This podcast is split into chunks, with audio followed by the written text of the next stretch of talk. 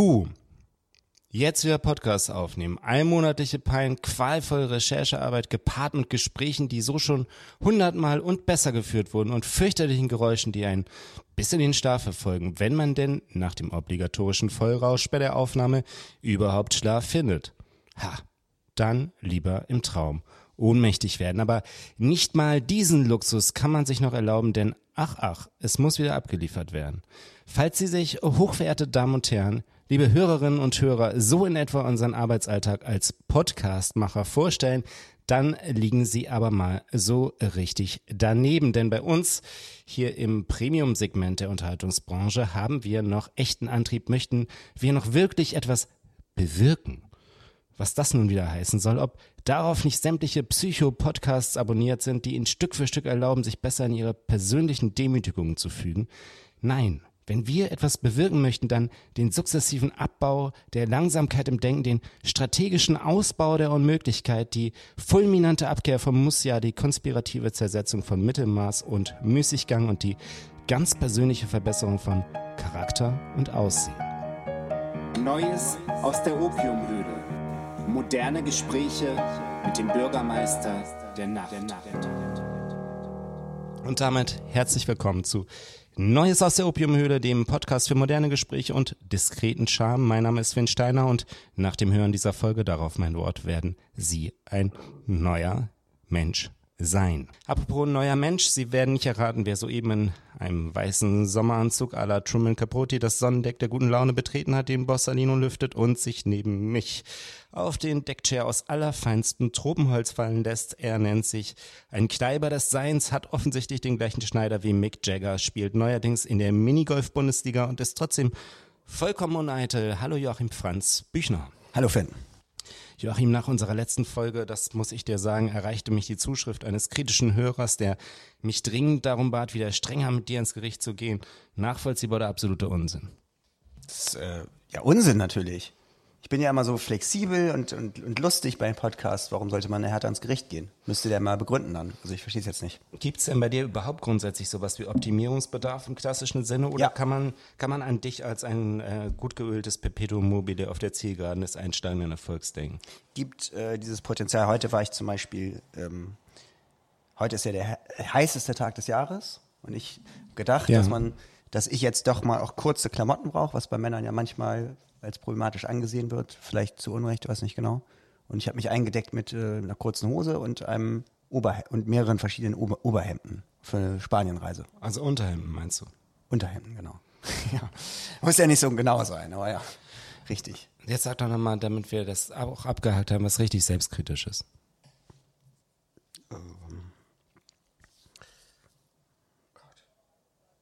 Fällt mir gerade nichts ein, Finn. Tja, ich, kein Wunder im Grunde. Liebe Menschen und Freunde, heute Abend freuen wir uns sehr. Äh, zwei Ich denke immer noch mal nach, wenn mir im Ver äh, Verlauf der Sendung noch was einfällt, dann melde ich mich dann einfach so zusammenhanglos zu Wort. Alles klar, ich mache weiter. Wir, ähm, äh, liebe Menschen und Freunde, heute Abend freuen wir uns sehr, zwei Drittel von Auge Altona bei uns in der Opiumhöhle zu begrüßen. Den Filmemachern, die 2018 den Echo in der Kategorie Best Music Video National für Beatsticks featuring Deichkind L auf der Stirne hielten, das legendäre Die Vögel Video zu Fratzen Gulasch abdrehten, die die goldenen Zitronen in ihrem Video Der Investor sehr gut aussehen ließen, für Tokotronik genauso aktiv waren wie für Fettes Brot und Schnipo Schranke und denen es im Allgemeinen gelingt, drei Dutzend Rasierklingen in nur eine Sahnetorte einzubacken, soll heißen, wir begrüßen bei uns die Großmeister des Subtextes im modernen Musikvideo, denen es mühelos gelingt, den Bogen von abstrakter Kunst hin zu populärer Hitmusik zu schlagen. Wenn sie dich blenden, dann bloß, davon bin ich überzeugt, um in Druckbuchstaben eine elementare Message auf deine Iris zu tätowieren. Herzlich willkommen, Katharina Duwe und Timo Schierhorn. Hallo. Hallo, danke für die Einladung. Wir freuen uns sehr. Liebe Kathi, lieber Timo, ihr steht ja nun zumeist hinter der Kamera, wenn ihr gemeinsam oder solo an Musikvideos oder in deinem Fall auch, Kathi, an Kostümen arbeitet. Deshalb ist das hier heute natürlich als Enthüllungspodcast angelegt, als äh, sensationslüsterne Home Story, die den Menschen hinter dem Erfolg zeigen soll, den Charakter hinter dem Objektiv quasi, das Herz im Monolith. Wie findet ihr das? Sehr toll. Wir sind ja noch äh, sehr relativ interview-unerfahren und haben aber eure Sendung schon gehört und bin jetzt gespannt. Sind wir eigentlich die ersten äh, Videokünstler, die bei euch, ihr habt sonst Ja. mit Musikern gearbeitet, ne? Wir hatten noch mal einen Literaten, Benjamin Mark, ne? Ja. Und einige auch äh, Galeristen beispielsweise. Galeristin, Ach, stimmt, äh, ja. Melike und Ralf Krüger. Genau, und Leute, die multi, also mit in verschiedenen Disziplinen arbeiten, aber das, das ist die erste visuelle Folge Ja, unseres dann kann ich Podcasts. die Frage auch zurückstellen. Wie findet ihr das denn? Ja, super, natürlich. Ich finde es großartig und ich habe mich gefragt, vielleicht so als Eröffnungsfrage, das ist vielleicht ein bisschen dämlich die Frage, aber seid ihr eher visuelle oder auditive Menschen? Also ich kann wahnsinnig schlecht hören. Ich habe mal ähm, Ton gemacht bei einem Filmdreh und es war so schlimm. also von daher glaube ich, kann ich besser gucken als hören. Ich glaube, Corona hat mich zum, wie hast du das genannt, auditiven Ja, Menschen Finn, ähm, ich hatte Finn äh, gestern irgendwie meine so ein paar Fragen, die ich mir überlegt hatte, geschickt und er meinte, das heißt aber nicht akustischer Mensch, sondern auditiver Mensch. Deswegen habe ich das sofort übernommen. Und das heißt, ähm, äh, Ja, also ob man eher die Welt akustisch, auditiv wahrnimmt oder bildlich. eher, ja. Ja, ich, ich kenne das bei verschiedenen Menschen, die ich, höre ich unterschiedliche Sachen. Oder, oder zum Beispiel wacht man auf durch Licht oder wacht man auf durch Geräusche leicht oder so. Da gehört ja, spielt ja vielleicht vieles rein und so. ja. Wir sind ja eigentlich so eine Art Trittbrettfahrer der Musik mit den Videos. Ich habe im, im Vornherein irgendwie darüber nachgedacht. Ich dachte auch, ihr habt fast nur Musiker hier in der Sendung oder Musikerinnen. Und dann dachte ich, ja, wir sind ja eigentlich keine Musikerinnen, sondern sind so eine Art Trittbrettfahrer. Aber ihr könnt ja so tun hier heute. Bitte? Ihr könnt doch so tun. Ja. Ich, ich glaube, ich höre auch mehr Musik, als ich mir Musikvideos oder Filme angucke, auf jeden Fall. Wenn man das so beschreibt, dann bin ich ein auditiver Mensch. Aber es ist vielleicht auch ein bisschen, wenn man seinen Markenkern Auge Altona jetzt äh, kaputt macht, wenn man sagt, dass man ein auditiver Mensch Oha. ist. Das, nein, das geht nicht. Das erlauben wir nicht. Ist denn, wie, wie musikalisch muss man denn sein, um ein Musikvideo zu machen? Muss man da nicht sowieso sehr musikalisch eigentlich sein, für den Schnitt zum Beispiel? Und so Das glaube ich auf jeden Fall, ja. Dass es eine Übersetzung ist und es eigentlich auch ein bisschen wie ein Instrument spielen ist. Ja, man, also man fühlt sich, also wir arbeiten ja oft mit Bands äh, also regelmäßig zusammen und immer wieder, damit man sich auch zusammen so eine Sprache entwickelt. Und irgendwie fühlt man sich dann auch so Teil der, wie Teil der Band. Und ich glaube zum Beispiel Hot Chip hat das mal gemacht. Die haben ihren Grafiker mit auf das Bandfoto genommen. Das fand ich damals so total beeindruckend. Und so ein Gefühl hat man dann im besten Falle, wenn man mit einer Band zusammenarbeitet. Also dass man einfach äh, zusammen nicht nur Musik, sondern auch Videos macht. Habt ihr da, welches ist denn die Band, die ihr so da in der Hinsicht am intensivsten begleitet? Also, wo, wo die Visuals und die, und die Musik am stärksten eins sind und dazugehören zu der Performance der Band? Eine Zeit lang waren das die goldenen Zitronen oder mal für so eine Phase, finde ich. Das war echt eine intensive äh, Zusammenarbeit. Und dann halt auch für Deichkind, das läuft ja schon viele Jahre und auf verschiedenen Arten und Weisen, wie wir mit denen kooperieren. Und ja, ich glaube, die beiden. Ja. Ich will, ich will unbedingt noch zurück, bevor wir jetzt in dieses ernste Gespräch reingehen, Ja. möchte ich dieses Home Story-artige, was ich schon anmoderiert hatte. Joachim hat das jetzt so ein bisschen, ähm, wir sind so einen Quantensprung quasi gemacht. Und jetzt fallt ihr zurück durch so ein ganz tiefes Loch Ja. auf den Boden der Tatsachen. Ja. Und zwar mit. Trinken äh, Sie noch einen Schluck Bier? ja, und das- auch schnell noch einen Schluck Schorle. Ich habe diesen ausgeklügelten Fragekatalog mir einfallen lassen, der unsere Hörer sanft, aber bestimmt in den Kosmos Auge Altona einführen soll. Achtung, es geht los, einfach so mit der Bitte um eine kurze Antwort. Äh, was ist die größte Zumutung der modernen Welt, Timo? Die größte Zumutung. Diese Frage vielleicht. Ja. Ich war gerade drei Tage quasi offline, ähm, weil es da einfach kein Internet gab, weil es so weit im Wald war. Das war schon irgendwie ganz schön toll. Und dann heute habe ich es wieder angemacht, das Gerät. Und dann war es schon, oh, krass. Also habe ich es fast bereut, weil dann so eine Flut kam. Also es ist schon dieses ständig verfügbar sein ist jetzt auch auf eine Art eine sehr ernste Antwort, aber also ähm, ich liebe es und gleichzeitig ist es auch ganz schön viel. Äh, Interessant ist für unser Publikum sicher auch, äh, was bei euch von innen nach außen getragen wird. Deshalb die Frage, äh, Timo, was hast du immer im Kühlschrank? Äh, ha äh, ha Hafermilch tatsächlich. Ah ja, und äh, du, Kathi? Ähm, ja, tatsächlich auch Hafermilch. so Teilt ihr euch den Kühlschrank hier? Ähm, hier haben wir einen gemeinsamen Hier Kühlschrank. Ja, gibt es auch mehrere unterschiedliche Hafer. Mil Wie heißt eigentlich der Milchen. Milch? Milche? Der Plural von Hafermilchsorten, Milch. Von Hafermilch. Jetzt keine Ausreden. Hafermilchsorten ist nur eine Umschreibung. Wir einigen uns auf Hafermilchen. Milchen. Ja. Okay. Also hier gibt es mehrere Hafermilchen. Milks, könnte man auch. Ich habe auch immer so Miso-Pasten instant in meinem Kühlschrank, weil das einfach ewig hält. Ja, wunderbar. wenn, wenn ihr euch jetzt, wenn ihr euch jetzt ähm, äh, entscheiden müsstet, da, äh, dass es eine Frage die Richtung, äh, Richtung Film geht, äh, David Lean oder Andrei Tarkovsky? Tarkovsky würde ich Dagegen sagen. sagen. Sollte man das für die Der Hörer auch- vielleicht kurz Wir erklären? machen ja auch so Mutfilme, ne? Oder so öfters, ne? Können wir auch gleich noch drüber sprechen, aber da war zum Beispiel Tarkovsky schon öfters mit dabei. Ah, Wer ist denn Tarkovsky? Erzählt das doch mal. Sag ich nicht, das können die doch googeln, die Schweine, die es nicht wissen. Nächste Frage. Welcher Spirituose schreibst du die bessere Wirkung auf den Charakter zu? Gin oder Wodka? Gin, Gin. Timo? Ja, ich auch. Gin. Und Hafermilch. Gut, die Frage habt ihr richtig beantwortet. Langfristig oder Oh Mann, kurzfristig? ich habe richtig ein bisschen Angst gerade. Fünfte Frage. Von 30. Welche Musik, äh, welche Musik, Timo, hörst du, wenn du dich entspannen möchtest? Entspannungsmusik. Ja, aber was kannst du das noch differenzieren? Ja, Ambient, ich, ja, da ist das dann, äh, weiß ich gar keine Interpreten, das sind dann so Von der Songs. Brügge gibt es so eine neue Band jetzt. Da Ja. mache ich mit mit äh, Andreas von der Wing aus Düsseldorf und Pascal Frühbrügge. Ja. Die, wir machen auch äh, Ambient-Musik. Obwohl, wenn ich mich richtig entspannen will, höre ich gar keine Musik, ehrlich gesagt. So auditiv bin ich dann doch nicht. Und du, Kathi? Ich höre gerade Emil and the Sniffers. Das ist so eine ganz tolle Agrofrau aus Australien. Sechste und letzte Quizfrage. Äh, und da sind wir, da schließt sich ein Bogen, den ich immer mich toll finde, äh, den die Hörer aber nicht nachvollziehen können. Egal. Video Killed the Radio Star, äh, hieß es 1981 von den Buggles und äh, jetzt, äh, ein paar Jahre später, äh, sang ähm, Knaf Rellem Internet Killed the Video Star. Wer lebt denn jetzt eigentlich noch? Wie hat sich die Bedeutung des Musikvideos in den letzten Jahren verändert? Die Bedeutung, ja. Wir sind im ernsten Teil angekommen. Habt ihr es gemerkt? Das ist ein fließender Übergang. Genau. Ja, jetzt geht's Also- um Content. Ich glaube, ich mache Musikvideos seit 2003, damals auf einer High 8 Kamera und dann habe ich auch mal auf Film gedreht und so. Und heute drehen wir auch mal auf dem Handy. Also man hat schon so so ganz viele Geräte mitgemacht. Und dann war es auch früher, ich weiß noch, Aranda von Ego Express lief dann noch mal auf MTV. In, aber in England, nicht in, in Deutschland. Das war total toll. Und ähm, äh, genau, ich glaube, dass das sich jetzt in dahingehend verändert hat, dass, dass, dass es leichter ist, technisch Musikvideos herzustellen und sie zu schneiden.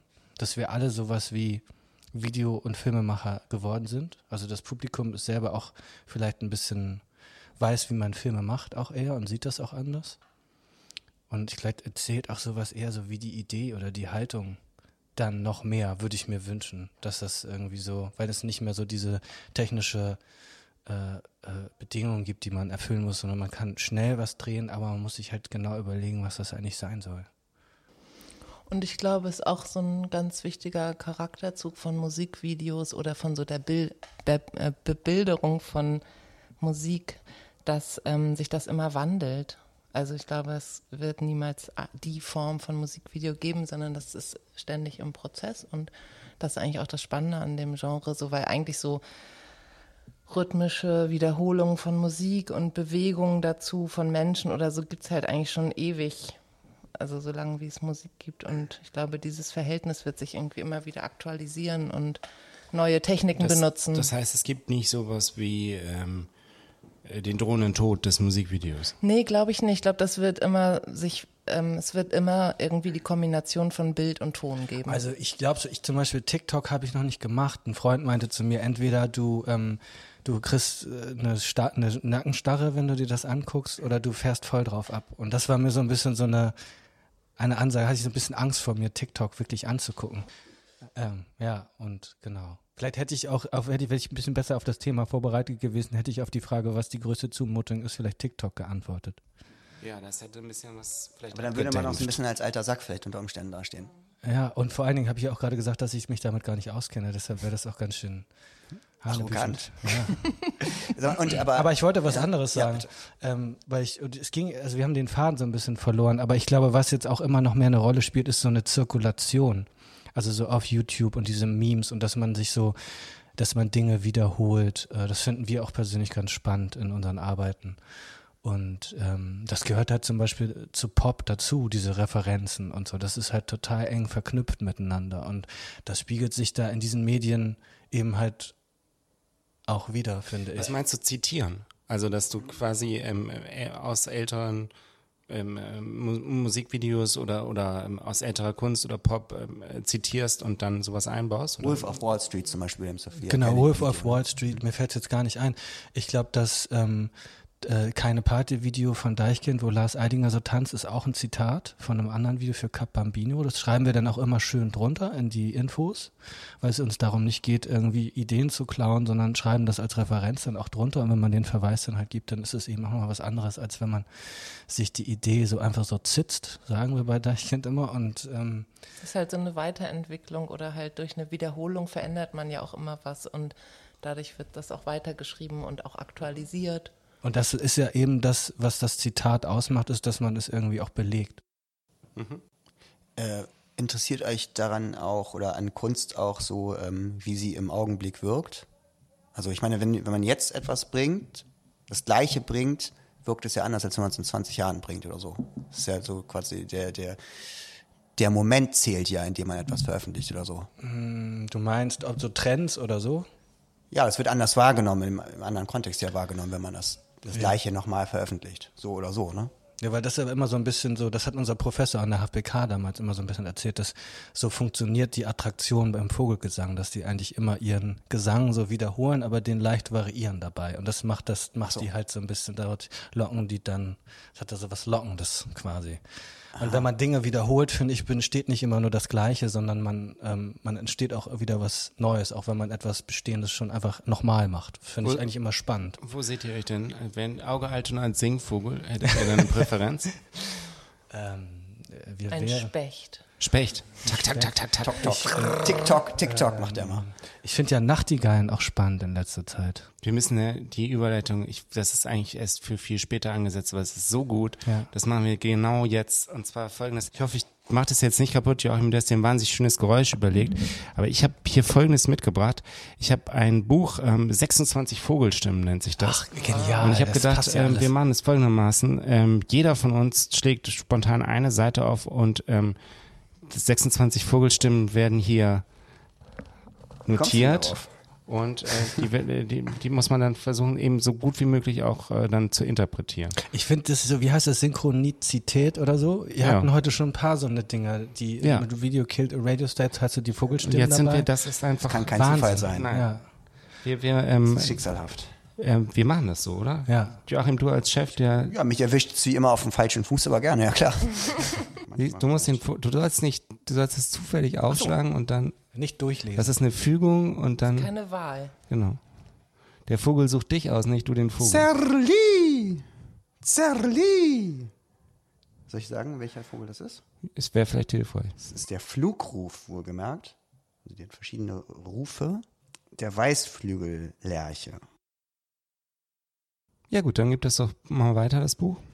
Du hast den, den jetzt gelesen, hast du quasi. Du hast nicht das Geräusch versucht nachzumachen. Doch, hat er. Ja, Ja, der stimmt, das war so Abstraktionsgrad war nicht sehr hoch, das stimmt.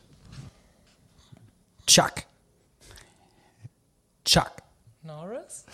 Klingt nach einer Snare Drum. Das ist der Ruf der Einsiedlerdrossel. Das ist die Katharus, äh, Katharsis habe ich fast gelesen. Katharus gutatus, weich, tief und, wie wir schon besprochen haben, wiederholt. Ei! Wie die Lie! Ich kann, ich brauche meine Brille. äh, Ruf der Stein, des Steinsperlings. Nach oben gezogen. Das hast du, glaube ich, ganz gut. Oder willst du nochmal? Wei! Wenn ich so genau sein. Wollen wir jetzt nicht zu, äh, es, hört ja, die- es hören ja keine Vögel den Podcast. Die das eigentlich Omnomatapea oder sowas? Onomatopoetisch. ah ja, wow.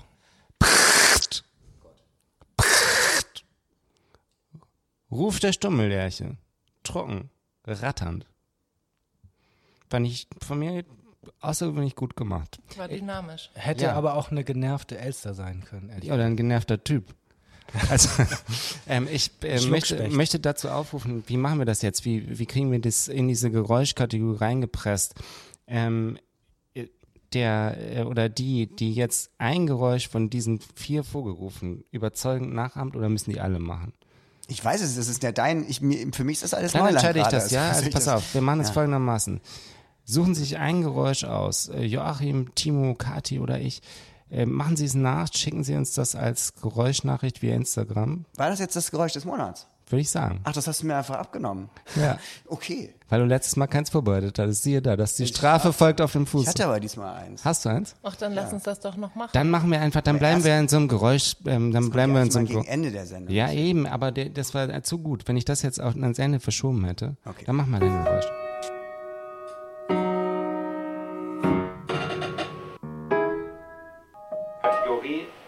Geräusch. Das Geräusch des Monats.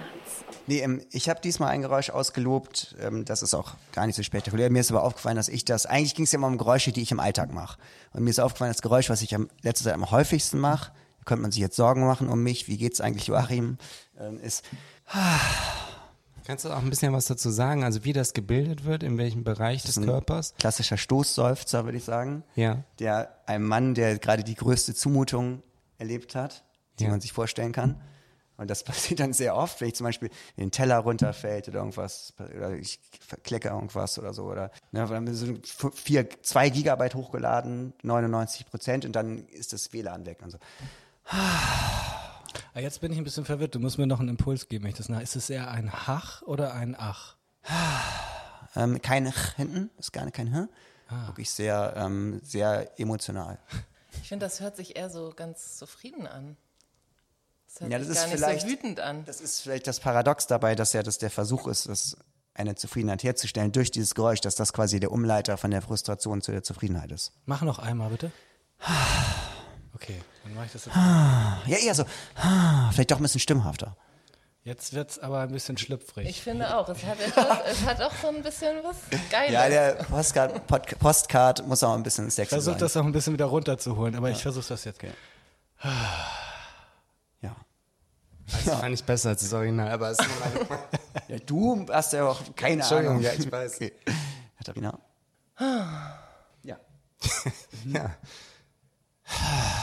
Nee, ist falsch, ne? Das ist, da- das ist ein anderes Geräusch. Das ist dieses, Mach, mach noch mal einmal, dass ich mich da mal so rein.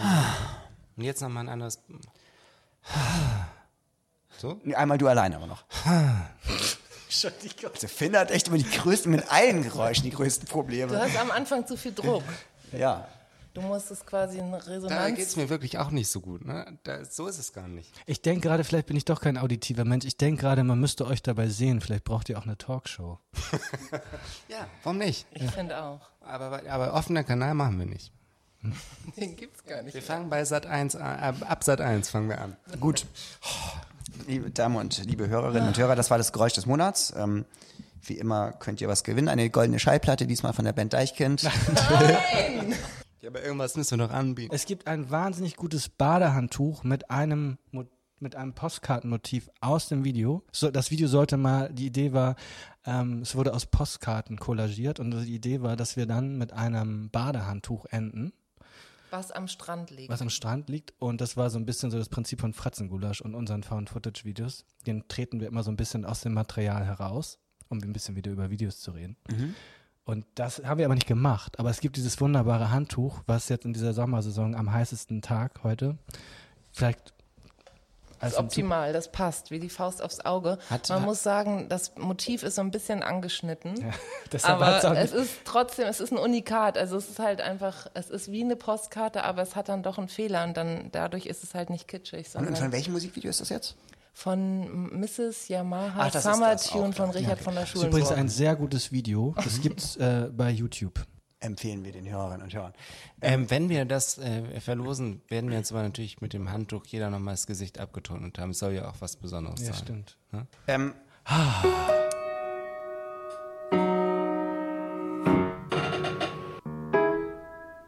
Kategorie Geräusch. Das Geräusch des Monats.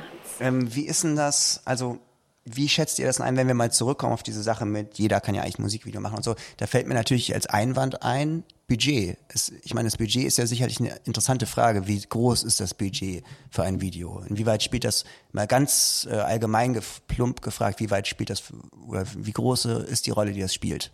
Im Hinblick auf die Ideen, die ihr verwirklichen könnt und so weiter. Ich will da gar nicht zu viel. Naja, es hat halt immer was damit zu tun, was man dann realisieren kann. Also ich glaube, man kann Musikvideos auch komplett ohne Budget drehen, aber dann kann man natürlich bestimmte Ideen nicht umsetzen. Also zu bestimmten Ideen gehört auch manchmal Budget Oder man braucht natürlich Geld für bestimmte Inhalte oder Techniken oder Orte oder Menschen, die man versammeln will. Ähm, aber grundsätzlich ist es nicht so, dass man für ein Musikvideo Budget braucht. Es eher für die, also es geht eher um die Idee. Das ist also, wir machen ja, ähm, haben jetzt schon viele Musikvideos gemacht und ich glaube, ähm, wenn man Geld damit verdienen kann, dann kann man halt auch einfach mehr Musikvideos machen. Und so eins kann man immer machen für Ome. Aber das, man muss ja auch irgendwie haben zum Beispiel als Konzept. Es gibt ja viele Musikvideoregisseure, die machen dann ab und zu Musikvideo und dann machen sie Werbung, um sich so zu finanzieren. Und das machen wir halt irgendwie nicht. Und, äh, wir haben das Glück, dann auch so für Bands arbeiten zu können, die dann auch äh, Budget zur Verfügung haben. Und dann kann man, kriegt man das hin, ab und zu arbeitet man dann wieder mit Bands zusammen, weil man die toll findet oder weil es irgendwie passt, die nicht, nicht so viel Budget haben und dann kriegt man das auch immer irgendwie hin. Was war denn das Musikvideo, wo das Budget für euch die größte Rolle gespielt hat, euch am meisten geholfen hat? Naja, also ich glaube, es ist wirklich so rum, dass man quasi ein Lied geschickt bekommt und eine Anfrage, ob man Lust hat, dazu ein Video zu machen und dann meistens auch gleich dazu hört, wie viel Geld es halt gibt und dementsprechend sozusagen ähm, halt auch Ideen entwickelt werden können oder nicht oder man auch das einordnen kann, was kann dadurch entstehen. Ähm, ich glaube, ich habe noch nie ein Musikvideo gemacht, weil ich dafür Geld bekommen habe und ich hätte es nicht gemacht, wenn es kein Geld gegeben hätte. Nee, ich meinte eher so, dass das ermöglicht einem ja auch meinetwegen irgendwelche abgefahrenen Ideen umzusetzen. Zum Beispiel angenommen, man will jetzt einen riesen, sagen wir mal, man will ein Video machen, wo die Elbe plötzlich zweistöckig ist. Und man hat so viel Budget, dass man ein zweites Stockwerk über die ganze Elbe rüberbauen kann. Geniale so. Idee übrigens. Total geniale Idee und das ist ja dann schon, äh, Das ne, würde auch so einem was Fall kosten. Ihr habt doch auch mal so ein Musikvideo mit so einem Geldscheineanzug gehabt, oder? 10 Euro, ja. Ich habe auch mal ein Video gemacht, das heißt Ich verblühe für die goldenen Zitronen. Und da Was soll ich, das denn jetzt heißen? Was? Ne? Was? Ach so. Nein, aber ich habe gerade über Geld und Musikvideos nachgedacht. Also ich glaube, das gibt's halt auch, also das, ähm, da denkt man dann halt auch drüber nach. Und dann habe ich irgendwann gedacht, dann ähm, scanne ich einfach Geldscheine und mache daraus ein Musikvideo. Und die waren aber dann schon meistens alle abgelaufen oder aus Währungen, die man sich dann ziemlich schnell erschwinglich ähm, bei Ebay bestellen Das ist konnte. dieses Video, das hat ja diese geniale Technik, für die Auge Altona ja vielleicht auch so ein bisschen, oder die ich auch eine Zeit lang mit Auge Altona sehr verbunden habe, Hm. dass dann äh, die Gesichter sozusagen äh, zum Leben erweckt werden in den Geldscheinen und so weiter, ne? Ja, Das, ist ein bisschen so Monty Python-mäßig. genau, und das, das war sehr beeindruckend, das ist aber auch eine ganz besondere Technik, die ihr habt, und das ist ja bei Fratzengulasch Ja. auch ein bisschen ähnlich, ne? Ja, das war so ein bisschen so eine Hat's- Weiterentwicklung dieses, wir haben auch tatsächlich so ein paar Styles, die wir dann immer wieder so wiederholen und weiterentwickeln. Und das war so der, der, äh, ich dachte immer, als ich angefangen habe, Musikvideos zu machen, ich würde niemals ein Performance-Video machen. Also ich möchte niemals das Lippen in den Song singen, den ich höre. Das war für mich immer so der totale Ausverkauf. Also es war einfach nur, man weiß ja, Musikvideos sind ja auch Werbung für den Song. Aber im besten Falle macht man das so, dass es irgendwie mehr ist, als nur den Song zu verkaufen. Und mittlerweile glaube ich auch, können Musikvideos das, das sehr gut, dass das einfach auch in so einem Zwischenbereich zwischen eigenständiger Arbeit, Kunst und eben aber auch in so einem, ja, es wird halt einfach von der sogenannten Musikindustrie genutzt, um Songs zu bewerben. Also bist gegen so einen verlängerten Arm des Hedonismus des jeweiligen Musikers, ne? Oder kann man das so, kann man das so sagen? das verstehe ich gar nicht, aber ja. Nee, ich meine, das ist so, das ist ja eigentlich das klassische, ähm, das klassische Hip-Hop-Video. Ach so, Eine du das? Person steht im Fokus und ähm, macht eigentlich auch gar nicht so viel. Es passiert nicht so viel. Ja. Aber da ist diese Person und ähm, präsentiert sich mit, mit, sein, mit, mit, mit seinem Zubehör, Ja, ja, genau. Ketten etc. und macht aber eigentlich passiert nicht so besonders viel anderes. Ne? Und da wird auch nicht viel über das Musikvideo geschrieben, außer da, wie teuer es war oder so. Das ist dann, das meinst du so ein bisschen. Genau. Ja, ja. genau. Das ist, ja, das ist nicht interessant für uns, glaube ich. Aber es ist natürlich gut, wenn man mal Geld hat, um sich dann, ja, um dann mal an Orte gehen zu können, die interessant sind oder Dinge zu, ich weiß zum Beispiel bei dem Sophia Kennedy Video I Can See You, da haben wir alles für diesen Lambo, für die Miete von dem Lambo ausgegeben. Das war dann toll. Ja. Das war dann halt auch wichtig. Ja, das war, darauf wenn- zielte meine Frage mit dem Budget auch so ein bisschen ab. ja, also, aber so da hat Ideen man dann auch so, oder Äh, Prioritäten gesetzt bei, mit dem Budget, würde ich sagen. Also bestimmte Ideen erfordern das dann halt auch, dass man Ja. ein Budget hat oder so. ne? Total, auch wenn man mit vielen Menschen zum Beispiel arbeitet. Ne? Also beim Investor-Video für die Zitronen, da ist halt das ganze Geld irgendwie dafür draufgegangen, halt auch irgendwie ein paar Drinks vor Ort zu haben und Essen und ähm, irgendwie. Einfach Cater wir haben einfach alles für Catering ausgegeben. Ja, und das war noch nicht mal viel, aber es war noch auch nicht nicht mal viel Gagen Geld da. und gar nicht, Gar nicht, ja. nee, genau, aber so, genau, da, also genau, die Ideen ähm, bedingen dann immer, wie man das Geld ausgibt.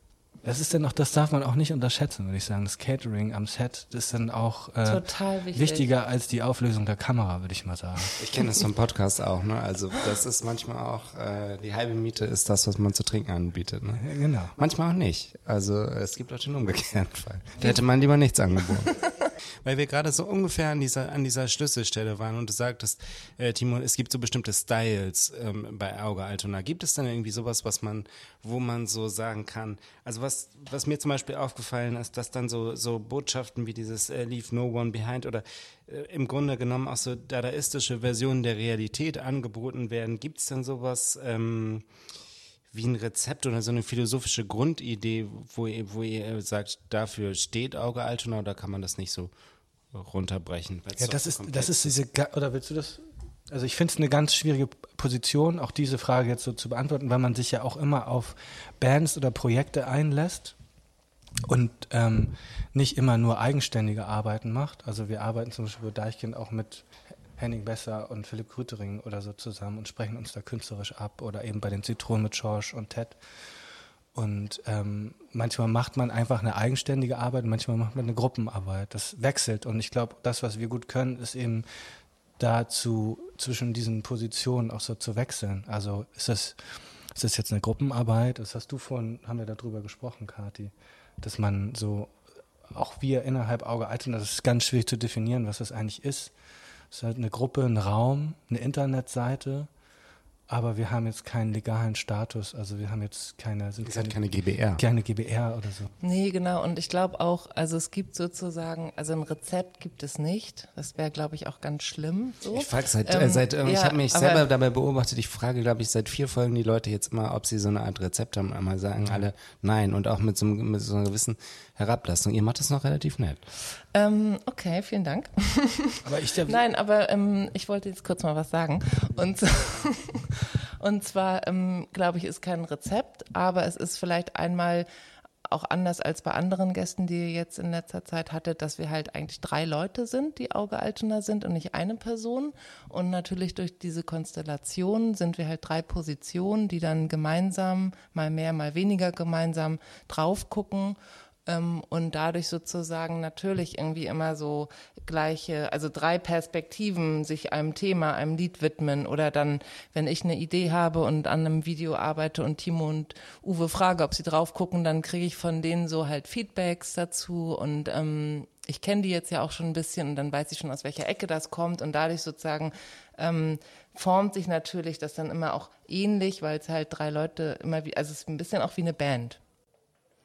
Führt zu einer gewissen Routine, dass man zumindest aber auch zuversichtlich ist, dass man Sachen hinbekommt, weil man so eine Erfahrung hat, das läuft dann schon vielleicht so und so in bestimmten Situationen oder so, ne? Absolut, also darauf zu vertrauen, hey, wir machen das jetzt einfach mal so, wie wir das irgendwie machen und das wird schon irgendwie. Also ich glaube, das ist ein ganz wichtiges, ähm, eine ganz wichtige Einstellung, weil jedes Mal das ja von vorne wieder eine, ein Experiment ist und man weiß halt nicht genau, ob es funktioniert oder nicht und es ist auch jedes Mal ein bisschen äh, Zeitdruck da und ne, auch ein Druck, ähm, dass man irgendwas abliefern muss, weil man ja einer Band zugesagt hat, äh, dass man das macht und auch eine Verantwortung hat dann für sein Gegenüber. Und dabei ähm, ist es halt auch manchmal ein bisschen, ähm, wie soll ich sagen, äh, stressvoll. Und ähm, ist aber total gut, sich dann immer darauf zu berufen, halt, okay, wir machen das halt jetzt so, wie man das halt, wie wir das machen. Und ich habe halt noch meine Kollegen, die mir dabei helfen. Und genau. Und dann gibt's halt schon Strategien, würde ich sagen, wie man da so drauf gucken kann. Was wäre denn so eine Strategie? Strategie ist zum Beispiel, Referenzen zu suchen. Also welche Sachen gab es schon mal, die Also das Z- Zitate suchen, was, was wir, worüber wir auch schon gesprochen Genau, haben. also das ist, glaube ich, ein ganz wichtiger Anfang immer so, welche Sachen kennt man, die eigentlich dazu passen. die man gut findet und die es schon mal gab und die in irgendeiner Form manchmal total assoziativ, irgendwie emotional oder auch total logisch damit zusammenhängen so. Und ähm, das sich erstmal rauszusuchen und dann das auch in so einer Dreierkonstellation zu machen, weil jeder da natürlich auch ein anderes Referenzsystem hinter sich hat und erinnert. Ähm, da kommt schon erstmal viel auf den Tisch und dann wird das halt ein bisschen durch den, durch äh, den Häcksler gejagt und ähm, neu zusammengesetzt. So, ich glaube, das ist schon eine Praxis. Und man muss schon sagen, also wenn du schon sagst, das ist ein bisschen wie in der Band zu sein, ähm, das habe ich ja vorhin auch schon gesagt. Also meistens ist es so, der Song ist ja zuerst da.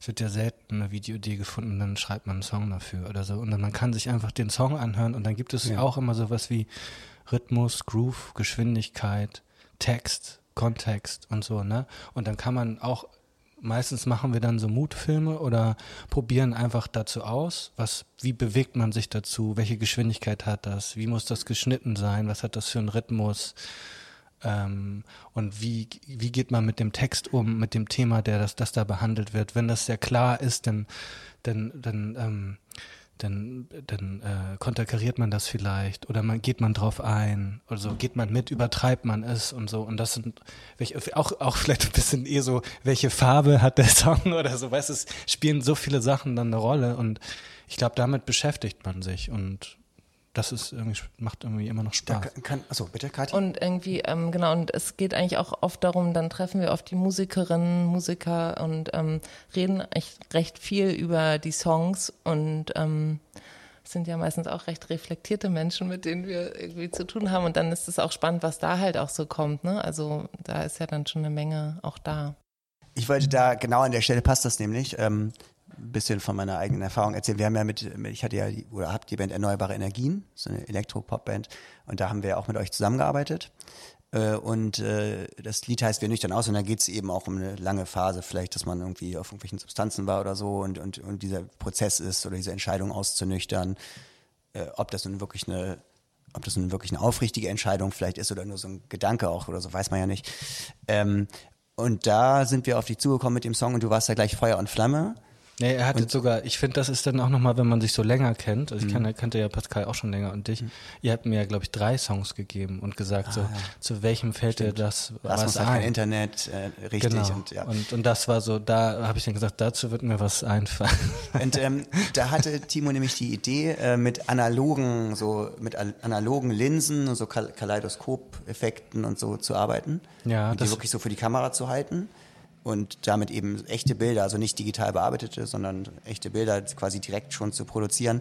Und dann bist du ja, wenn man jetzt so, eine Frage von mir wäre auch gewesen, wie viel Vorbereitung hat in so einem Video. Aber da habe ich ja erlebt, dass du da wochenlang oder vielleicht sogar monatelang über Flohmärkte gezogen bist und dann hast du gesagt, oh, ich habe hier diesen, diese Linse gefunden und guckt euch das mal an und so und dann so Moodpicks gesendet. Und es war schon sehr beeindruckend, so die, die Leidenschaft, mit der du das gemacht hast und auch die Vorfreude, mit der man das dann darauf zugegangen ist, auf den Videodreh. Ja, und das war auch ein Erwin Blumenfeld-Zitat. Das ist so ein Vogue-Fotograf gewesen, der so die Fashion-Fotografie und der hat auch oft mit so Scheiben gearbeitet, die er vor die Optik getan hat mhm. und damit so Verzerrung.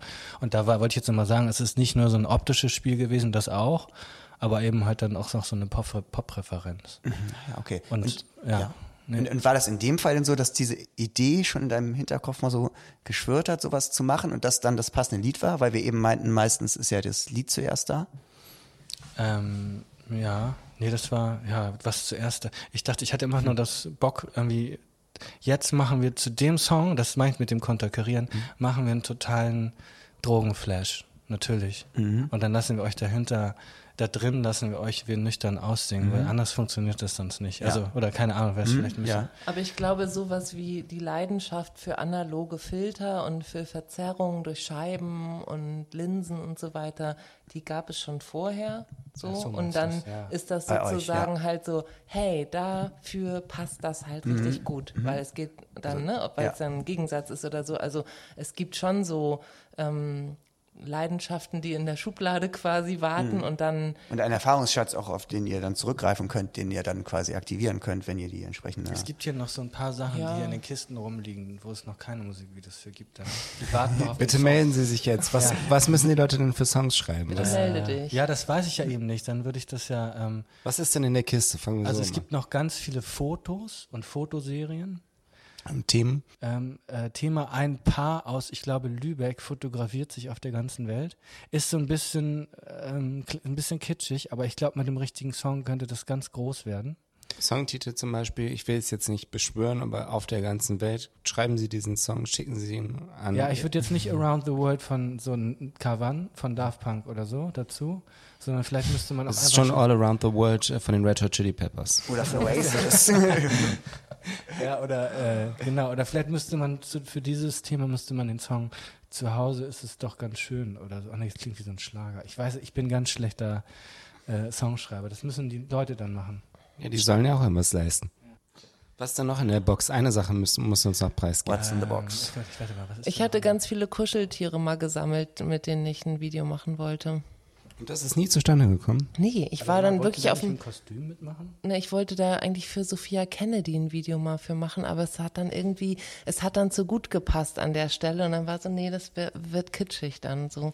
Aber ich hätte, ich bin mal eine Zeit lang über Flohmärkte gelaufen und habe immer so die hässlichsten Kuscheltiere gesammelt, die es gab. Und ich gab, weiß noch eins, mein erster Film war, ich habe meinen Großvater gefilmt mit der VHS-Kassette, wie er den, den Familiendackel gewaschen hat.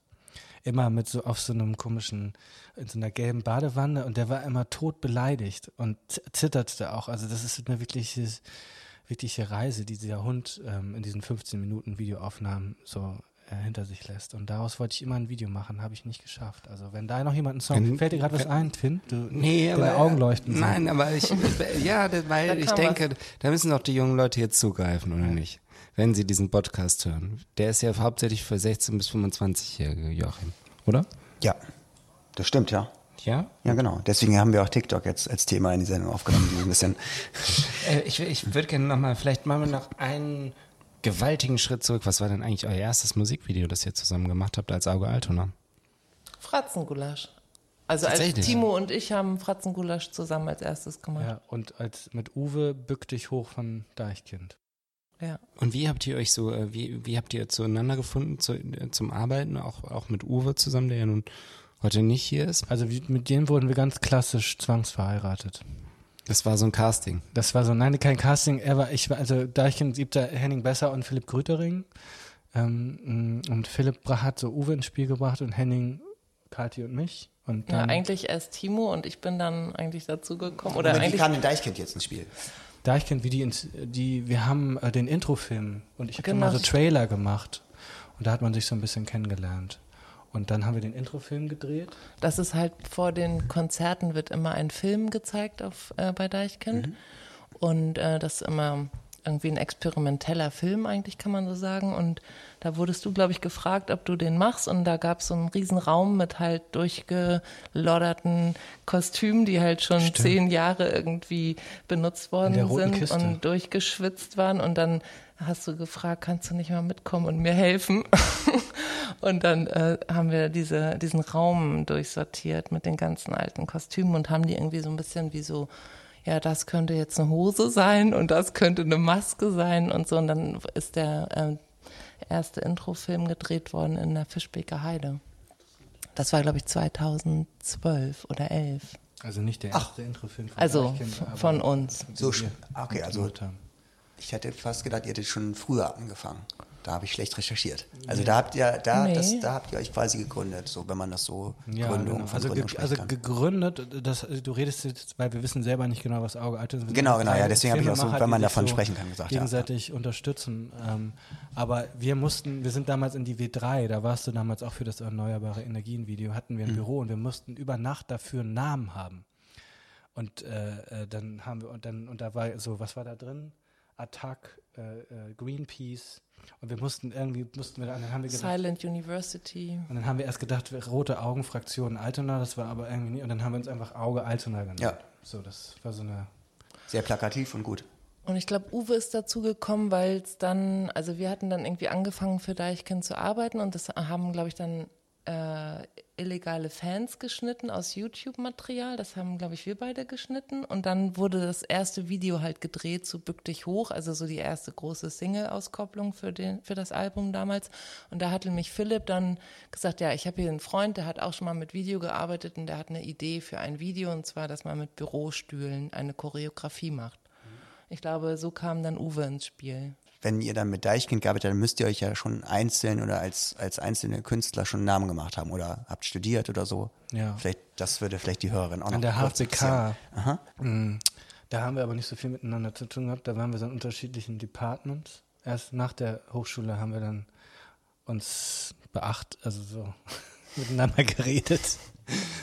Ja, jetzt interessante Perspektive, Timo. War das eine Zweiklassengesellschaft an der HFBK? Ja, ich war anscheinend nicht cool genug für Timos Gang, aber ja. Das hat sich dann aber geändert anscheinend. warst du zu cool für meine Gang. Okay. Ich würde das jetzt gar nicht so bewerten, aber ich, äh, es war einfach so. Wir waren einfach in den gleichen Bars. ich habe mich auf jeden Fall immer für meine Musikvideos, die habe ich immer, äh, habe ich mich geschämt an der Hochschule, die habe ich immer so ein bisschen versteckt, habe so heimlich Musikvideos gemacht. Wie muss man sich das vorstellen? Warst du, oder ich, ich rede jetzt mal kurz jetzt von dir, wir können das gleich von Kathi auch, aber warst du dann, warst du irgendwie schon Musikfan und hast dich an die Musiker rangewandt Ja. und gesagt, ich möchte gerne mit euch mit Tokotronik oder so ein das, Video machen? Das muss man schon sagen. Mein so erstes vorstellen? Video war ein Fan-Video für Tokotronik, für Schatten kein, werfen keine Schatten. Da hatte ich keinen Auftrag.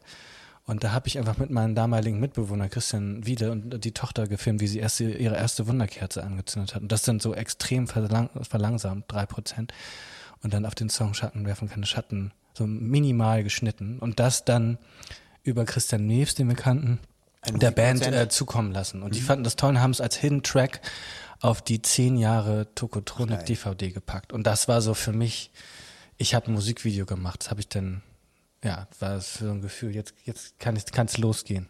Das war natürlich dann toll, dass man dann irgendwann sogar dahin gekommen ist, dass man wirklich äh, offizielle Videos auch macht, nicht nur Fanvideos. Und dann, wir müssen die, äh, die, den Erzählbogen immer noch schließen, Kathi. Wie war Ja, es denn bei dir? genau, ich wollte nämlich Kathi fragen, wie, sie, wie das bei ihr war.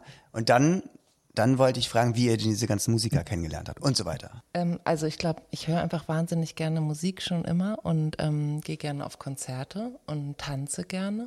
Das ist, glaube ich, einfach eine Nähe zur Musik. Ich bin selber keine Musikerin oder sowas und ähm, habe mit Video gearbeitet und ähm, oft zu Musik die ich, wo ich nicht die Rechte hatte, quasi Bilder geschnitten.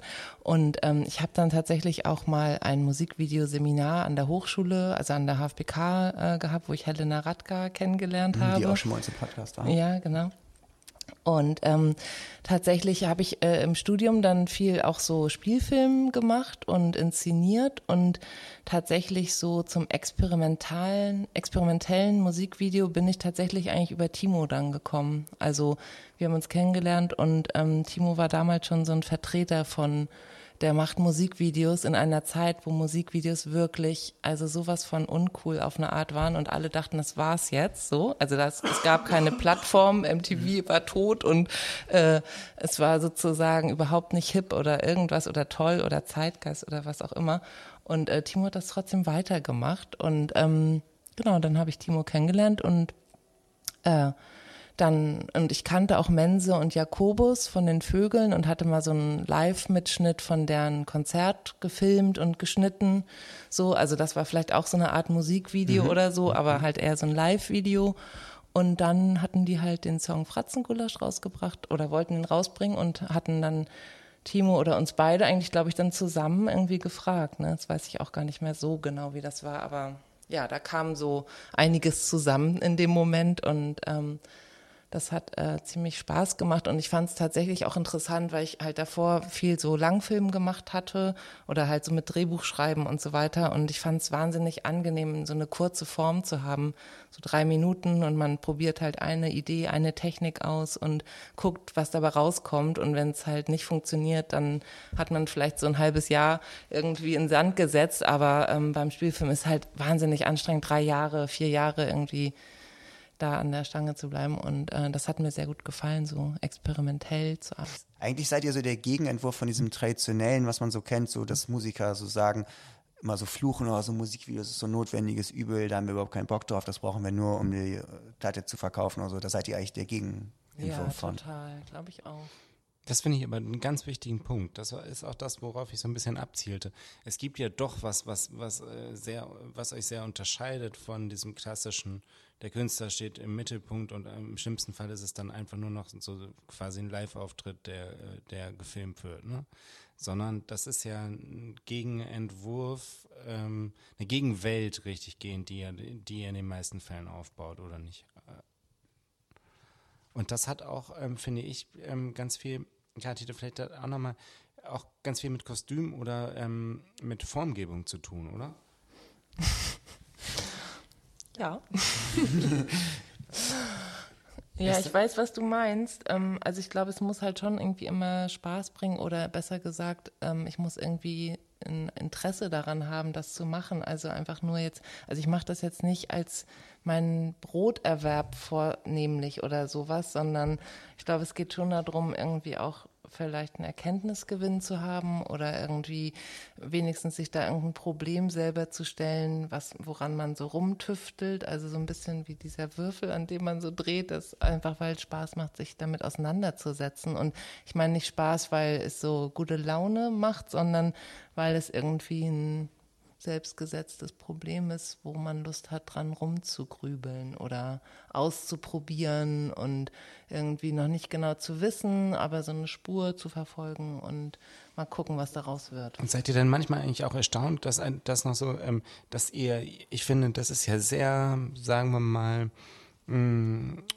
naja, artifiziell ist vielleicht nicht richtig, aber es ist, es er hat sehr viel Anleihen aus, aus sehr vielen interessanten Bereichen und sehr, sehr viele Klicks. Seid ihr manchmal überrascht selbst, dass es so funktioniert, dass Leute sowas schlucken, die das vielleicht eigentlich freiwillig nicht schlucken würden, diese Medizin? Total. Also ich meine, das ist, glaube ich, auch das Tolle an den Deichkind-Videos, dass man halt auch irgendwelche Kinder in den Vorstädten oder auf dem Land oder so erreicht, die halt YouTube gucken und irgendwelche Figuren sehen oder ähm, Menschen in Aktionen beobachten können, die sie sonst halt vielleicht in ihrem Alltag nicht so sehen und man halt mit Rollenbildern spielen kann und mit Wertesystemen und so und halt ähm, halt so ein bisschen aus der Bubble halt rauskommt. Aber also dazu das benutzt ihr auch sehr populäre m, Sachen, wie zum Beispiel so sowas wie Kinder gucken sich ja oft so Videos an, wo irgendwas schief geht und jemand stürzt und sowas. Sowas benutzt ihr ja auch. Ja, genau, aber weil es soll ja auch sozusagen, also man muss ja auch seine Leute, man muss die Leute ja auch irgendwie so ein Ja. Mhm, bisschen erreichen oder irgendwie geht's ja auch darum, quasi Sehgewohnheiten aufzugreifen und die dann aber so ein bisschen umzuändern und in dieser Irritation, also kenne ich, aber nee, ist ja doch ein bisschen anders. Ich glaube, das ist total gut, weil wenn man erstmal so nur verstört Mhm. ist, ich glaube, dann steigt man erst gar nicht drauf ein oder hat, es ist langweilig oder man versteht es nicht oder es ist irgendwie nervig oder so. Deswegen auch Promis in den Videos zum Beispiel, da, als quasi, um die erstmal zu Das Interesse zu wecken. Man so- Intro, ja, oder das ist erstmal so ein Einstieg, aber dann macht der Promi auf einmal was ganz anderes Mhm. als sonst. Also das äh, verstört ja auch dann auf eine angenehme Art und Weise. So, ich glaube, das Ja. ist schon auch ähm, ein Trick oder eine Methode, wie man sozusagen anlockt und dann Jetzt haben wir doch einen verführt. Trick, eine Methode gefunden, die Auge Altona hat. Eine Keine kleine. Das gibt es nur hier bei Neues aus der Opiumhöhle. Verdammt. Wie wichtig ist euch das eigentlich so, Reichweite bei. Videos? Ist, das, ist das schön? Ist das eine Sache, die nett ist, wenn, wenn das viele Leute sehen? Wie bei den Deichkind-Videos, die haben ja teilweise 20, 30 Millionen Views oder so. Und andere wirklich auch wunderschöne so F- Kurzfilme oder so haben dann vielleicht eher mal irgendwie viel weniger oder so. Das ist, eine- ist eine große Diskrepanz, nicht in der Qualität, sondern in der, in der Reichweite. Wie, wie beurteilt ihr das? Ist euch das wichtig oder macht es Spaß, wenn das viele sehen? Oder, oder ist es schade, dass andere weniger sehen, andere Videos? Ich finde diese, wenn du da macht es Spaß, also diese Glückshormone oder Glücksmomente darüber, dass man merkt, es kommt irgendwie an, das passt sich immer mit der Reichweite der Band auch an. Wenn die nur 500 Klicks haben, dann freut man sich über den 502. Klick oder noch einen Kommentar oder so. Und bei Deichkind, wenn es eine Million hat oder so, dann, dann ist es halt so, geht es um die 100.000, die man, die nächsten, die man sich dann freut. Also, aber eins weiß ich, der böse Kommentar, der tut immer richtig weh. Ja, das kenne ich auch, ja. Ähm, darf ich euch noch mal eine Frage stellen? Was ist denn euer Lieblingsmusikvideo? Habt ihr so? Das ist eine doofe Frage, Lieblings, aber äh, könnt ihr, würde dir ein spontan ein Musikvideo einfallen? äh, Let's Push Things Forward. Finde ich ganz gut. das kenne ich, kenne ich das? Streets. Das ist so mit so Greenscreen und so, ne? Oder? Ja, der geht so durch die Straße. Ähm, Ich glaube, das ist mit Greenscreen gemacht. Und solche Fragen mal so krass, da rattert bei mir so ein Kopf, dann weiß ich plötzlich gar nichts mehr, wenn ich sowas Ja, okay. Platten. Aber das erste Video, was mir, nicht mein Lieblingsvideo, was mir einfällt, aber ist äh, Bittersweet Symphony von The Verve. Ja, stimmt. Das Das ist was auch sehr starke Bilder hat und Ja. ne, wie er da so. Ist das eigentlich ein One-Take? Weiß ich gerade gar nicht. Kann sein, Ich ne? glaube. ich meine, das mal gelesen so. zu haben, dass das so ist. Ähm, aber Ja, Das würde man ja auch sehen. Und was ist das erste Musikvideo überhaupt? Ist es dieses Bob Dylan-Ding? Ist das nicht auch ein One-Take? ja, ähm, ähm, aber genau, ich wollte nämlich genau nee, das da. erste ähm, Musikvideo, das habe ich mal recherchiert, ist eigentlich ähm, die Sängerin von Purgy und Bess. Das ist eine afroamerikanische Opernsängerin, die gefilmt worden ist. Das ist so richtig alt. Also es ist das erste Mal, wo im Bild jemand singt. Zu, also Musik und Gershwin. Bild kombiniert wird. Hm? Gershwin ist das. Porgy and Bess. Ja. Das Porgy and Bess ist eine Oper oder, oder ein Genau. Musical von, von Gershwin. Ähm, genau, Musical von Gershwin. Ähm, ich, ich möchte jetzt doch nochmal, ich möchte meine Antwort korrigieren, weil ich nämlich genau eine Referenz im Kopf hatte und das ist nicht das äh, The Streets Let's Push Things Forward, sondern äh, Thou Shalt Always Kill von Scroobius Pip und Dan Lissek. Das ist ein Musikvideo, was ich wirklich sehr mag. Zeig mal. Ähm, das ist dieses hier. Das muss jetzt natürlich hier auch laden, aber der äh, sortiert sozusagen ähm, Musik durch.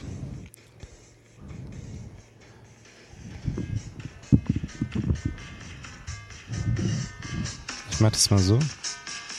Jetzt sieht man es gar nicht. Hat einen Sakko über der Schulter Sacko hängen über der Schulter, und einen sehr schmalen Schlips. Das glaube ich in New Ist es in England? Ist in England, er hat eine Mütze auf und einen Bart. Ja.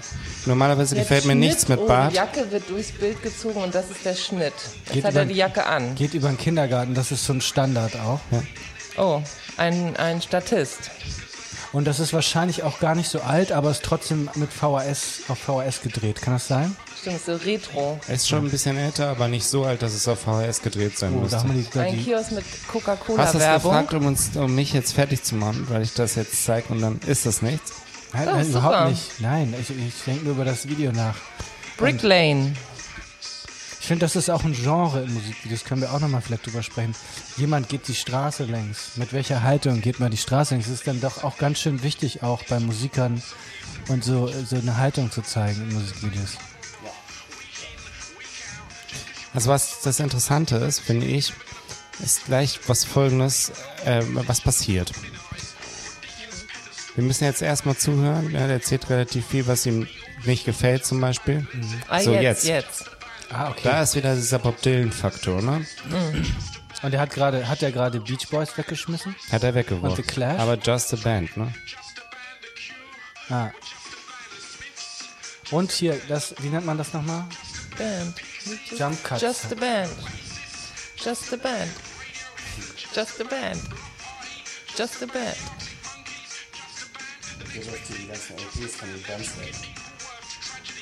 Aber es ist wirklich sehr. Ist das nicht. Verschwendung? Ja, ne? Ja.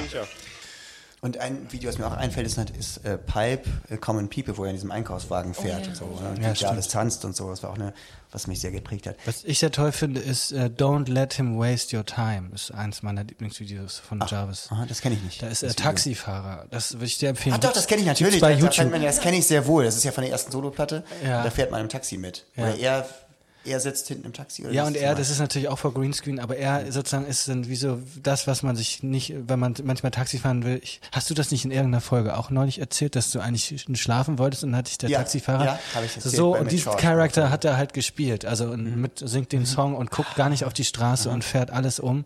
Und das ist äh, so, das ist eben auch dieser, dieser Humor von Jarvis Das Cocker. hat ja fast so ein bisschen Ego, was Ego- Ego-Shooter-mäßiges schon, wie er da alle überfährt hat und so, oder? Ja. Ja, stimmt, ja, ja, jetzt erinnere ich mich wieder.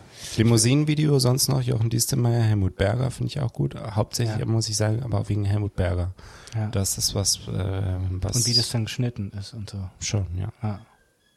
Aber ähm, Jochen verkörpert das auch toll in dem Video. finde ich auch, dass er es toll äh, verkörpert, nur diese mh, diese Präsenz aus dem Off zu holen von Helmut Berger fand ich ein Geniestreich damals. Also ähm, mh, irgendwie bemerkenswert.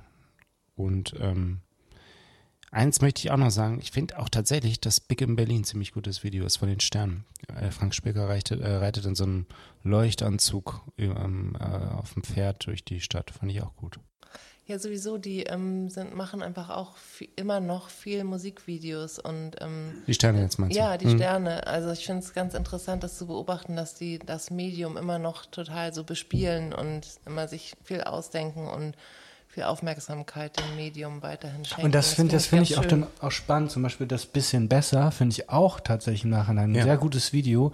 Und und wenn du Musikvideos machst, dann schreibst du ja manchmal auch Treatments und das geht dann an die Plattenfirma. Die hatten ja damals, glaube ich, einen Major. Das Treatment hätte ich gerne mal gelesen, weil das wäre ja eigentlich nur äh, Frank Spilker geht an den Landungsbrücken längs und singt den Song. Aber es ist dann halt wie man es macht dann immer, ne? Also, ja, es klingt dann vielleicht erstmal so, ja, aber ist schon dann so ikonografisch oder so oder irgendwie auch ein Zeitdokument. Das haben wir zum Beispiel bei Investor von den Zitronen auch das Gefühl, das wächst irgendwie auch mit der Zeit oder so. ich bin auch total aufgewachsen mit Musikvideos, eben MTV geguckt, auch sowas wie Alternative Nation auch, aber dann eben auch so Beavis and Butthead. so, ne? Change it. Was sind das bloß für Menschen, ne, die beiden?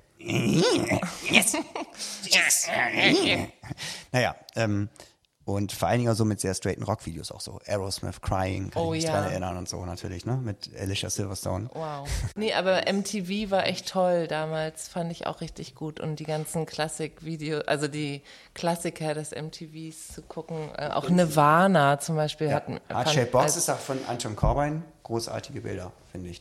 Ja, es ähm, hat Spaß gemacht. Also das sind ja auch ganz andere, es ist ja fast ein anderes Genre oder es ist ja ein ganz anderes Video fast, als man heute Musikvideos macht. Ne? Also es waren ja diese Spielfilmartigen Budgets, Michael Jackson, Madonna, die eigentlich erst durch die Videos äh, bekannt geworden sind. Ne? Das war ganz wichtig für Madonna zum Beispiel, dass sie in den Videos aufgetaucht ist. So also die ist mit den Videos groß geworden eigentlich, ne? weil die als Figur so promoted worden ist. Aber es ist ein, aber es ist ein perverses Genre eigentlich, ne?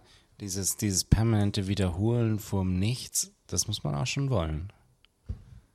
Ich wollte das immer gerne, dass ich so als, Ja, du. als Star der Du hast richtig Bock werde. Drauf, ja, genau, ne? ich habe da richtig Bock drauf. Nee, also man, also ich finde zum Beispiel Jarvis Cocker ist ja ein gutes Beispiel dafür, wie man eine Performance halt unmaskiert sozusagen. Aber als Anti-Hate natürlich auch so ein bisschen, ne? Natürlich, und er macht es halt auch einfach richtig gut. Man guckt halt wahnsinnig gerne zu. Also dann ist es auch, ja, weil er macht das ja schon auch auf eine sehr eigene Art und Weise. Also er hat ja quasi so eine, einen eigenen Stil geprägt, Mhm. wie man das machen kann. Und dann, finde ich, macht das auch Spaß oder macht das auch wieder Räume auf oder er spielt da ja auch mit quasi Und er hat, er hat auch eine besondere Beziehung zu Film. Er hat nämlich selber Film studiert. Bei John Smith. Ja. Ja. Ich, ich saß ja mal neben Timo und habe ein Video geschnitten und auf dem Platz saß vor mir nämlich Jarvis Cocker, Ja. weil, äh, weil du ja auf Kampnagel zusammengearbeitet hast mit Shelly Gonzalez und Jarvis Cocker. Genau. Und da hast du dich ja viel ausgetauscht mit Jarvis und da ist eben auch viel durchgekommen, dass Jarvis eben Film studiert hat und äh, auch seine Ideen dann hatte und so. Und das ist bestimmt sehr Ja, auch ein. Feingefühl und auch ein, ich finde, einen guten Humor. Und auch habe ich so gelernt, wie man, ich habe irgendwie, haben wir viel von ihm gelernt, habe ich auch das Gefühl, so, äh, so literal zu sein. Also so ganz einfach, so Songtexte ins, einfach ins Bild zu bringen, so dass es nicht peinlich ist, aber trotzdem ähm, die Zeilen so erweitert, aber es ist auch sehr eng da dran. Also es ist jetzt nicht einfach was total ähm, manieristisches, ausgedacht. Dir vorher ein bisschen Angst gehabt, weil das zu plump sein könnte, dass man das so direkt umsetzt, oder? Genau. Ist denn, wollen wir nicht noch irgendwas runter machen zusammen? Was runter machen? Ja, ich habe mir vorgestellt, was ist denn ein Musikvideo, was ihr überhaupt nicht mögt? Also, Timo und du zum Beispiel. Also ich habe sogar meine Meinung zu Rockmusikvideos geändert, äh, geändert. Jetzt bei Tokotronic habe ich das, ich glaube, das erste Mal so ähm, Rock-Performances und das fand ich dann wieder spannend, mit welchen Gitarren arbeitet man und wie filmt man das und es gibt dann vor mir so Stokes wie oder Oasis-Videos oder so angeguckt oder ja, gibt es noch viele andere, ne? aber ich fand es dann, das war für mich, hättest du mir das vor zwei Jahren gefragt, hätte ich gesagt, das würde für mich problematisch sein, aber ich fand es jetzt dann doch im Nachhinein total spannend. So. Bist du der Ästhetik der Gitarre verfallen? Ähm, äh, vielleicht, ja. Ja, ich muss auch sagen, ich bin gar nicht so ein Hater-Typ. Also so, ich finde das auch dann eher interessant anzugucken oder ich finde es halt manchmal ein bisschen langweilig dann. Ich finde, ich finde die, diese Formel, dass die, die Band so im Mittelpunkt steht, das langweilt mich. Ich weiß noch, ich weiß so- noch, wackelnde Frauenärsche zum Beispiel, das geht zum Beispiel Ja. gar nicht. Oder, ja, wenn das, finde ich, Ja, also kommt findest auch- du echt ka- kategorisch naja, wenn das halt, nein, aber wenn es so ein Hip-Hop-Video ist, wo haben wir vorhin drüber gesprochen, wo es einfach so eine Art, also sie, so gebuchte Ärsche sind, die da gewackelt werden oder so. Das, Ähm, Was macht ihr denn jetzt, ähm, was macht ihr denn außerhalb von Auge Altona noch für Projekte, gerade persönlich? Gibt es da was Interessantes, was ihr erzählen möchtet, wo, wo ihr die Hörerinnen dran teilhaben lassen möchtet? ich habe gerade einen Tierfilm gedreht. Mhm. Einen Corona-Tierfilm sozusagen. Mit welchem Tier in der Hauptrolle darfst du das verraten? Ja, mit Wildschwein, Waschbären, ähm, äh, Rothirschen und Dammhirschen und äh, mit Bibern und Eichhörnchen. Meine Güte, wo warst du denn dafür? Ich weiß, das sind nur Wildtiere, heimische, die äh, in der Nacht mit Infrarot Aber aufgenommen. Rothirsch, da musst du ja schon ein bisschen fahren, oder? Ähm, ja, da habe ich auch manchmal habe ich ein bisschen geschummelt. Schwarze Berge, meinst du? Ja. Ne, Wie kam es zu der Idee und äh, Äh, Corona. Also ich habe gedacht, ich wollte einen F Fischotter filmen und den habe ich dann auch mich so so eine kleine Dachwohnung und dann habe ich gedacht, ich gehe jetzt mal raus und nimm mal eine Kamera mit und man geht so auf Augenhöhe von den Tieren und hört so auf, hoffentlich Mensch zu sein, wenn man den Film guckt. Das ist das dieses Anliegen des Films. ist der schon, äh, bist du da, ist das ein andauerndes Projekt oder bist du da schon auf die Zielgerade eingebogen? Und, Ich bin äh, so, ja, ich laufe seit lange schon die Zielgerade, da muss jetzt bald fertig werden. Ja, und Kathi, bei dir, ähm, äh, School of Zuversicht ist eines der letzten äh, Videos, was du äh, gemacht hast, ne? Ja, das stimmt. Für Patex oder School of Zuversicht, genau. Wie heißt das nur mal mit dem Heiland? Ähm, Nur weil du mir deine Wunden zeigst, bist du noch lange nicht mein Heiland. Das empfehlen wir nochmal ganz herzlich, liebe Hörerinnen. Guckt euch das an bei YouTube.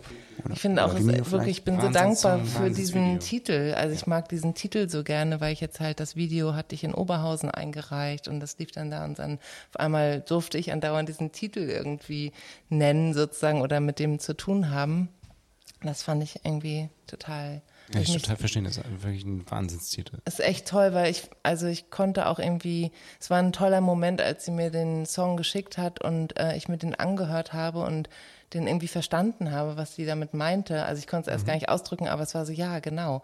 Und ähm, das passte irgendwie damals ganz gut zu äh, Themen, mit denen ich mich beschäftigt hatte, also so den menschlichen Körper als künstlerisches Material und irgendwie ähm, dem, den halt so, also den Körper in Performances benutzen, sozusagen, also so eine Art Body Art zu machen und zu gucken, irgendwie, wie kann man den erweitern, äh, wo ist die Grenze zwischen Kostüm und Körper und äh, die Wunde ist ja auch so eine Verletzung der Oberfläche und ähm, können auch Schnitte im Stoff sein und so weiter. Also da gab es so ganz viele Andockpunkte für mich, ähm, wo ich selber schon irgendwie mich mit beschäftigt hatte und da passte das irgendwie total gut und ähm, kam so zusammen und dann genau wucherte das irgendwie nach dem Videodreh auch noch in so Ausstellungen oder in so andere Formate, wo ich quasi mit dem Material oder mit den Überlegungen äh, weitergearbeitet habe und ich habe das Gefühl, das ist jetzt aber auf eine Art so ein bisschen abgeschlossen,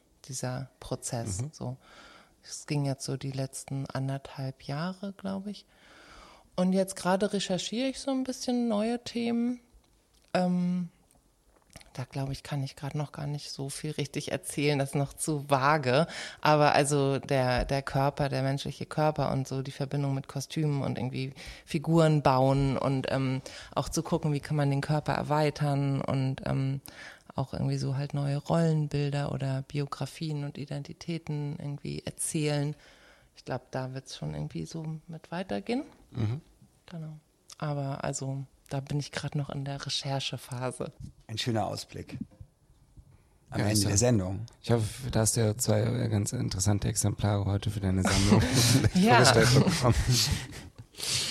Wie schön, dass es so warm heute ist und ihr so wenig anhabt. Ja, das Ja. ist auf jeden Fall ein Vorteil. Das kann man, äh, das kann man. Interessante Physiognomien offenbaren sich.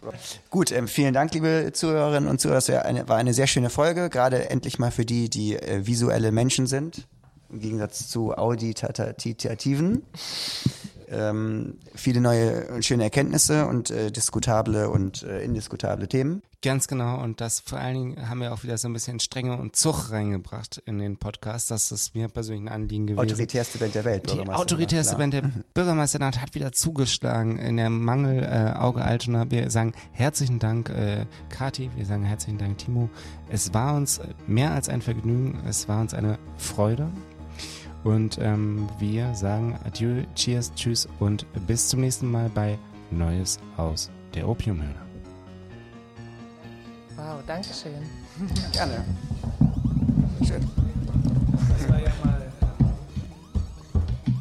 Der Podcast Neues aus der Opiumhöhle wird euch präsentiert von Mutter, der Bar für Alkohol, Musik und Menschen. Stresemannstraße 11, 22769, Hamburg.